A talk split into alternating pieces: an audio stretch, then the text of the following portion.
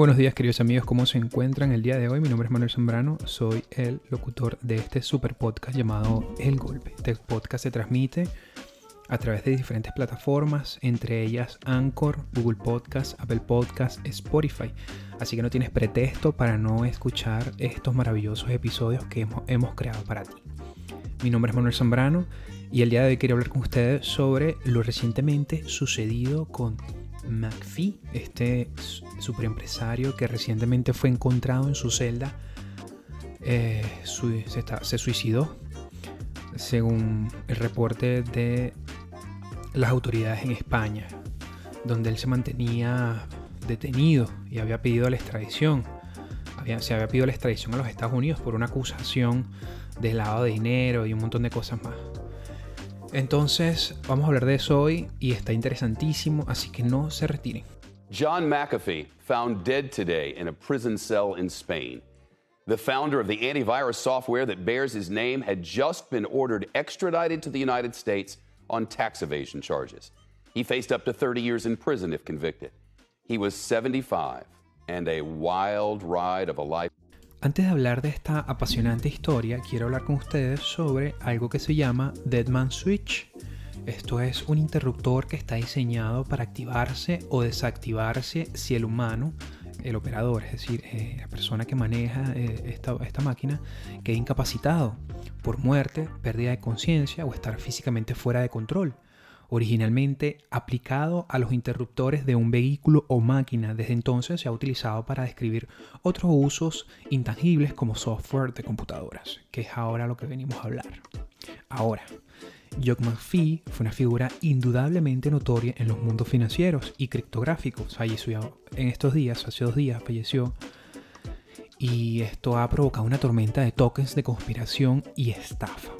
McPhee estaba en prisión, como lo mencionaba en el, inicio de este podcast, estaba en una prisión en Barcelona, en España, acusado de evasión de impuestos federales. Estaba esperando la extradición a los Estados Unidos, pero fue encontrado muerto en su celda hace dos días. La noticia de su fallecimiento ha estimulado la acción entre los teóricos de la conspiración y los estafadores por igual. Ya voy a explicar eso. McPhee dirigió la compañía de software de antivirus hasta que renunció en el 94. Ahora, en noviembre del 2019, McPhee anunció un nuevo token llamado BRAC. Esto, no estoy seguro si se pronuncia así, pero se escribe W-H-A-C-K-D. Eh, estaba destinado a honrar sus sospechas de que el gobierno de Estados Unidos estaba destinado a matarlo. El token BRAC no había sido el centro de atención mientras que McPhee estaba vivo. Sin embargo, su muerte prematura empujó a una ola de personas a comenzar a comprar el token. Desafortunadamente, los estafadores se motivaron en el camino y comenzaron a empujar tokens falsos de BRAC. El emprendedor tecnológico McPhee fue reportado muerto después de suicidarse en su celda de la prisión española esta semana.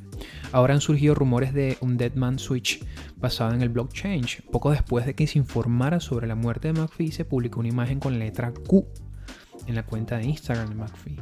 Más tarde, se eliminó toda la cuenta de McPhee, incluida esta publicación.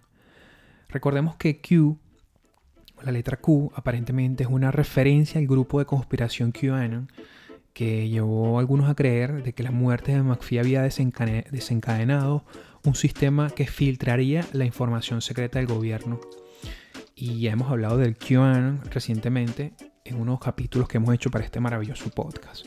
Además de eso, ya hemos hecho referencia al inicio de este podcast sobre The Switch, The, Deadman Switch, que vendría siendo esta, esta activación de estos mecanismos de filtración de información una vez que este hombre millonario muriera.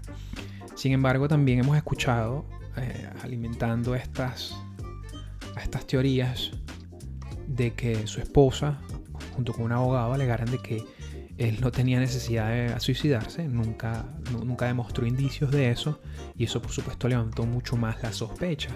Además de eso, también eh, las inversiones que había hecho este eh, empresario en criptomonedas también y las acusaciones, por supuesto, de que él había eh, evadido impuestos, también alimenta la idea de que su, su, suicidio fue simulado para él no tener que responder a las autoridades, como lo que había hecho Juan Gabriel en un pasado supuestamente.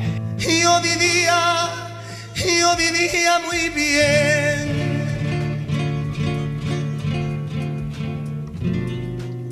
Hasta que te conocí. Debo agregar que yo trabajé con un cubano hace varios años atrás. Un tanto, este hombre era un tanto homofóbico y bastante machista. Y a pesar de eso, cuando murió Juan Gabriel, él tarareaba sus canciones. Así que nadie se resiste a los cantos de El Divo de Juárez. Bueno, volviendo a, a Matt Finn, recordemos que él escribió un tweet hace nueve meses en el que dijo, sepa que si me cuelgo, no será culpa mía. Bueno, poco después de su muerte, la justicia catalana emitió rápidamente este comunicado en el que indicaba que este hombre, que tiene alrededor de 75 años, se había quitado la vida. Pero este comentario profético que él había hecho en un tweet, junto con todo el rastro de cosas que él había dicho a lo largo de estos meses y años previos a este 23, 23 de junio, significa que su muerte no es menos controvertida que la vida que vivió. Ya voy a explicar eso. En ese primer plano de la vida caótica y en ocasiones confusa de este hombre, durante numerosas reuniones y conversaciones a lo largo de estos últimos años de vida, el que escribió este artículo de Independent dice que la última vez que habló con este millonario, que de hecho fue semanas después de la advertencia de Einstein, el suicidio aparentemente estaba muy lejos de su mente, cuando de hecho este periodista le preguntó de cómo se las arreglaba para mantener el ánimo eh, en alto después de, mantenerse encarcelado. Él respondió, pues como siempre, al encontrar el humor y a veces en la belleza que existe en, en los entornos. McPhee había hablado con frecuencia sobre su creencia de que Jeffrey Epstein eh, un delincuente sexual de alto perfil, que ya ustedes lo conocen, y delincuente sexual convicto, fue asesinado realmente en su celda y no, fue, no se suicidó. Y esto fue mientras que esperaba el juicio en New York, esto lo sabemos. Él creía que, como Einstein, las personas en lugares poderosos querían que lo silenciaran. McPhee fue eh, detenido en República Dominicana brevemente por portar armas de alto calibre sin declararla. Sin embargo, fue liberado a los pocos días y puesto en un avión rumbo a Europa donde se desapareció momentáneamente. Según el artículo, no era la primera vez que McPhee huía de las autoridades. También en el 2012 escapó notoriamente de Belice en un barco después de ser nombrado como una persona sospechosa a partir de la investigación que se hizo de su vecino. Después de ser arrestado en Guatemala también por ingresar ilegalmente al país, él fingió un ataque al corazón mientras estaba bajo custodia para retrasar su deportación y dar a sus abogados tiempo suficiente para presentar apelaciones y asegurar su liberación. En los años transcurridos desde entonces afirmó haber perseguido por varias ramas de las agencias federales de aplicación de la ley, incluidas la CIA y el FBI, así como cárteles estadounidenses centrales. Su último adversario, sin embargo, el último y mayor enemigo probablemente de todos traficantes, delincuentes y personas de alto nivel en política eh, y de prestigio, monarquías, etc., es el IRS. y este último adversario, eh, en junio de 2020, el junio 2020, fue, fue acusado de formalmente de no presentar declaraciones de impuestos entre el periodo de 2014 y 2018. Esto fue lo que admitió libremente el acusado, es decir, McPhee, yendo aún más lejos al confesar públicamente que no pagó impuestos durante 10 años. Y bueno, el IRS se negó a presentar declaraciones en ese sentido al principio de esta historia.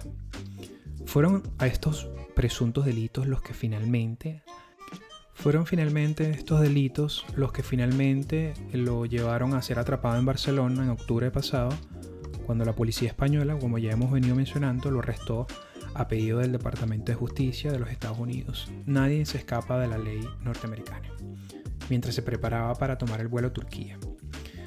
Y bueno, hemos llegado hasta el final en el que el 23 de junio el Tribunal Nacional del país finalmente acordó extraditarlo para enfrentar cargos de Estados Unidos, horas antes de que su cuerpo haya ha sido encontrado sin vida pues, en la cárcel.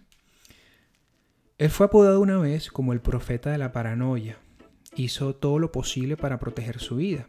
El, autor de este interesante artículo de Independent, de hecho leí muchísimos artículos que hicieran referencia a este tema y que este creo que es el que más me gustó. Este autor dice que conoció a McPhee en un bar, en un hotel en Charlotte, North Carolina, en el 2015. Y bueno, había anunciado previamente su candidatura a las, presidenciales en Estados Unidos. Él comentaba que McPhee cargaba pistolas en sus bolsillos. Además de eso, mantenía constantemente eh, su guardaespaldas.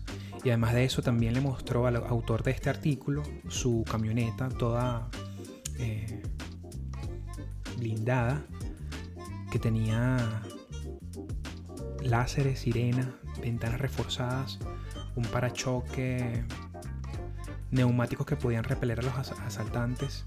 Entonces el autor dice que no dudó de él cuando McPhee dice que dormía con un arma automática debajo de la almohada.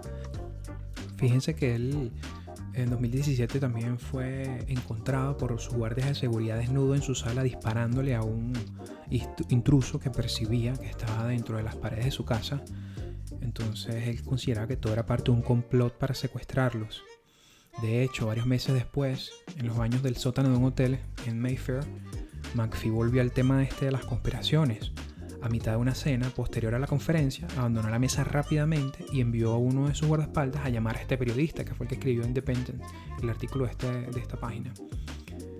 Y bueno, lo llevó a un cubículo y le dijo que tenía otra historia alucinante. Lo que le dijo al periodista es demasiado difamatorio para publicarlo y sin embargo tenía como unas implicaciones de gente poderosa de Silicon Valley que inyectaban sangre de bebés para prolongar sus vidas más allá del tiempo natural. O sea, una locura. Ahora, ¿todo esto es cierto?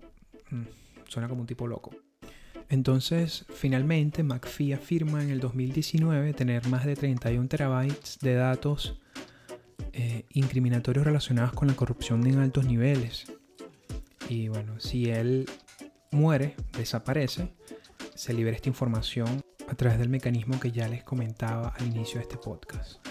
La autopsia será revelada la semana que viene junto con algunos detalles, pero es muy difícil y es muy improbable que esto responda a algunas preguntas. Así que dígame usted qué piensa, espero sus comentarios. Me pueden seguir a través de me pueden seguir en Twitter o en Instagram y, suscríbanse en todas estas plataformas que les estoy mencionando, por favor. Se los pido, gracias. Espero verlos en una próxima oportunidad. Y suscribiros y tocar la campanita.